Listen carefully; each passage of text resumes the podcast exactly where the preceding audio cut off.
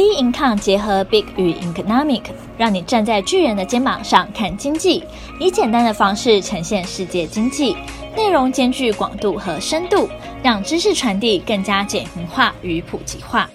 各位听众好，欢迎收听本周全球经济笔记。美国拼二零二三年五成电动车，巴西升息四马抗通膨，全球首富换人当。八月七号，劳工部公布七月新增就业人数来到九十四点三万人，增速为近一年来最猛。失业率也降至五点四 percent，是疫情爆发以来新低。数据公布后，总统拜登表示，这证明他的政策已获得成功。美国解封后，消费者支出由商品转至服务。七月服务业活动维持热络，七月服务业采购经理人指数 PMI 由六月的六十点一晋升至六十四点一，写下历史新高纪录。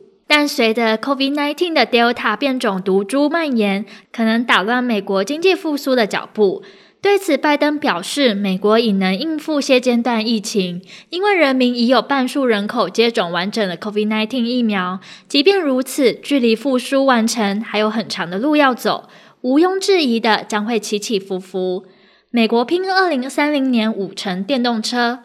八月五号，美国总统拜登针对气候变迁再度签署行政命令，公布推动零排放车辆的大计划，要求美国汽车制造业者在二零三零年之前出售的新车中，五成以上都是零排放车辆。包括纯电动车、充电式油电混合车或燃料电池车，也将在未来数年内提高轻型和中型汽车的排放标准。美国要胜过中国大陆，应对气候危机。前日，拜登在推特发文表示：“当我谈到电动车就是未来，这可不是开玩笑，请期待明天的大新闻。”拜登规划投入一千七百四十亿美元的政府支出，以提振电动车产业，包括一千亿美元的消费者补助方案。拜登甚至提出的法规范围由二零二三年到二零二六年，目标二零二六年以前每年燃料效能提升三点七 percent。目前已获得通用、福特等汽车制造业者支持这项政策。车厂呢正砸下数百亿美元加速电动车研发。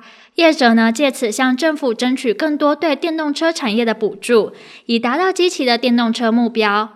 Alex Partners 预测，目前电动车仅占全球车市销售的两趴，该比重到二零三零年会提高至二十四 percent。然而，拜登邀请美国三大汽车制造商通用汽车、福特汽车与普及车制造商为这项政策背书，却独漏全球电动车龙头特斯拉。特斯拉创办人马斯克在推特发文表示：“嗯，特斯拉没受邀请，感觉有点怪。”白宫发言人沙奇表示：“拜登政府欢迎所有制造业者对电动车投注的努力，包括特斯拉。这不会是我们最后一次讨论电动车未来。我们期待和各方伙伴共同努力。美国能否能在本土制造电动汽车与汽车电池，现在是产业关键期。中国在电动汽车领域保持领先。”有全球最大且最快速的成长市场。全美汽车工人联合会主席科里表示：“我们落后中国和欧洲制造商，对方正在倾注巨资拓展市场和产能。我们要在美国投资。中国进出口不如预期。近期 COVID-19 在中国出现多点发生，局部爆发。中国确诊病例已遍及十七个省区，导致一百四十四个地区列为中高风险。”创常态化防疫以来新高，外资担心疫情卷土重来而影响经济活动，因此调降对中国成长率预测。J.P. Morgan 将 Q3 GDP 的预测从四点三 percent 调降至两 percent。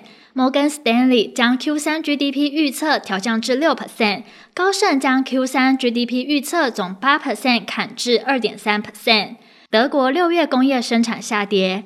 八月六号，德国联邦统计局公布数据，受到中间产品供应瓶颈的拖累，德国六月工业产出意外再次下跌，显示欧洲最大经济体的经济复苏正在放缓。其中，机械和汽车等资本财生产的下滑降幅高达二点九 percent，是主要指数下跌的主因。消费者产品的产出则持续成长，增加三点四 percent。联邦汽车管理局统计，和去年封锁期间相比，销售业务开始恢复，新车登记数量大幅攀升。但由于半导体短缺的问题，汽车制造商部分停工，无法生产更多汽车，影响了新车数量。虽然工业生产下跌，但高需求和强劲的出口，德国经济部对整体经济仍保持谨慎乐观的态度。巴西升息四码抗通膨。八月五号，巴西央行宣布调升基准利率四码，基准利率从四点二五 percent 调升至五点二五 percent，这是二零零三年以来动作最大的升息。巴西自今年三月以来已累计升息三点二五 percent，预计九月的央行会议将再一次升息四码，确保明年通膨回落到央行所设定的目标。巴西国内通膨高居不下，面临大宗商品成本飙升，干旱导致电费涨价。由于电价飙升，七月物价月涨幅创十七年来新高，并使通膨年增率急升至八点六零 percent，CPI 增幅逼近五年新高，成为拉丁美洲通膨最严重的经济体。巴西央行为今年设下的通膨目标为三点七五 percent，正负一点五 percent，而明年的通膨目标中值为三点五零 percent。市场普遍预测，巴西央行将加快升息来收紧政策的步伐。LVMH 老板吉夏贝佐斯成为全球首富。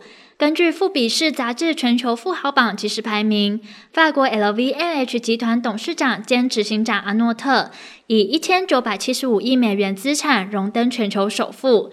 亚马逊创办人贝佐斯以一千九百三十一亿美元居次。七十二岁的阿诺特打造 LVMH 集团，旗下有超过七十个品牌，包括香槟王、凯歌、名苑、库克等顶级香槟，LV、迪奥、罗威、Celine、Fendi 等时尚精品，宝格丽、Tiffany 等钟表、珠宝。全球奢品业正从 COVID-19 冲击下复苏，LVMH 比大多数同业恢复得更快，原因是一些对手还在疫情下挣扎求生时。LVMH 集团用雄厚的资金来做行销，在社群媒体大力宣传，各国纷纷解封带动需求，民众对时装和皮革制品的兴趣日渐回升。除了主要拜集团下金鸡母 LV 手提包热销，迪奥、Celine 以及 Fendi 也表现不俗。